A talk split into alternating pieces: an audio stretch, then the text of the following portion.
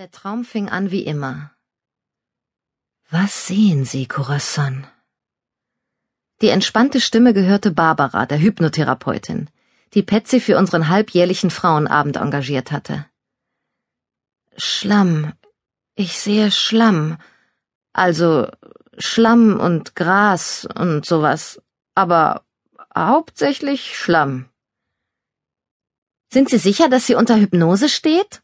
Fragte Patsy misstrauisch. Sie war die Skeptikerin in unserer Runde. Ich finde, es sieht nicht danach aus. Cora?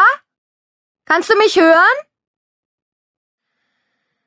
Ich müsste zehn Kilometer weit weg sein, um dich nicht zu hören. Ich bin hypnotisiert, nicht taub. Ich sah sie giftig an, woraufhin wiederum sie mich giftig ansah. Moment mal, sagte sie plötzlich und zeigte mit theatralischer Geste auf mich, die ich bäuchlings auf der Couch lag. Du dürftest mich eigentlich gar nicht hören. Ist es richtig, dass ihr bewusst ist, dass sie unter Hypnose steht? Das war Terry, das dritte Mitglied unseres kleinen Terrortrios, wie mein Ex-Mann uns immer genannt hat. Der Dreckskerl. Das beeinträchtigt doch nicht die Rückführung, oder? fragte Terry Barbara. Hypnose ist kein magischer, unbewusster Zustand, entgegnete Barbara gelassen. Corazon ist einfach entspannt, in Kontakt mit ihrem wahren inneren Selbst und hat ihr Bewusstsein den vielfältigen Erinnerungen an ihre früheren Leben geöffnet. Ich versichere Ihnen, dass sie sich wirklich in Hypnose befindet. Ich hole schnell eine Nadel und piekse sie damit, sagte Patsy und ging zum Bücherschrank, der außer mit Büchern mit vielen anderen Dingen vollgestopft war. Wenn sie reagiert, wissen wir, dass sie uns nur etwas vormacht. Untersteh dich! Ich setzte mich ruckartig auf, um mich in Sicherheit bringen zu können, falls sie mir tatsächlich mit irgendetwas Spitzem auf den Leib rückte. Bitte, meine Damen. Barbara zeigte zwar keine Anzeichen von Hektik, aber mir war klar, dass sie uns zur Eile treiben wollte, damit sie möglichst schnell wieder verschwinden konnte. Unsere Zeit ist begrenzt. Corazon ist in einer leichten Trance, die man auch als Alpha-Zustand bezeichnet. Sie hat Zugang zu ihrem höheren Ich gefunden, zu ihrem wahren, unendlichen Wesen und kann nun die Grenze der Zeit überwinden. Ja, ja, habe ich schon längst überwunden, sagte ich und sank wieder auf die Couch. Obwohl es nur ein Traum war, und ich wusste, dass es ein Traum war, zog sich mir bei dem Gedanken an das, was nun kam, der Magen zusammen. Also macht es euch gemütlich und genießt die Show. Was soll ich tun, Barbara?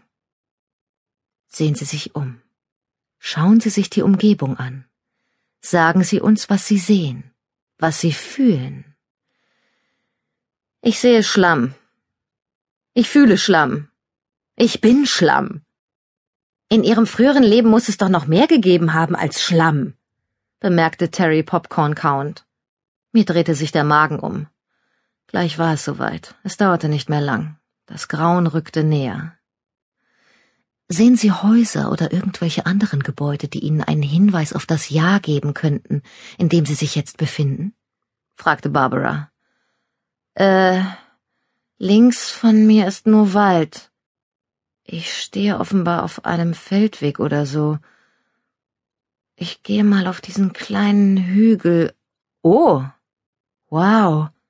Da unten ist eine Siedlung und da hinten in der Ferne auf einem hohen Felsen steht ein Schloss. Viele winzig kleine Menschen laufen auf den Feldern und Wiesen außerhalb der Siedlung umher. Cool. Es muss so etwas wie ein mittelalterliches Dorf sein. Ich geh mal runter und sag Hallo. Ausgezeichnet, sagte Barbara. Und wie fühlen Sie sich jetzt? Mir war schlecht. Ich hatte Angst. Große Angst. Naja, sagte meine Stimme, ohne meine Traumempfindungen preiszugeben. Ich bin irgendwie hungrig. Nein, sehr hungrig. Ich bin von einem unglaublichen Hunger getrieben. Na toll. Ich bin eine Bäuerin, nicht wahr? Ich bin eine arme, ausgehungerte Bäuerin, die irgendwo im Schlamm steht. Ist ja reizend. Wir sind nicht hier, um über unsere früheren Ichs zu urteilen, belehrte mich Barbara. Meine Güte, Cora! sagte Patsy empört und setzte sich ans Fußende der Couch. Terry war Kleopatras persönliche Dienerin und ich war eine von Cäsars Konkubinen. Du bist eine echte Blamage für das Team, Süße. Du könntest wenigstens eine mittelalterliche Prinzessin mit einem hohen spitzen Hut sein oder so.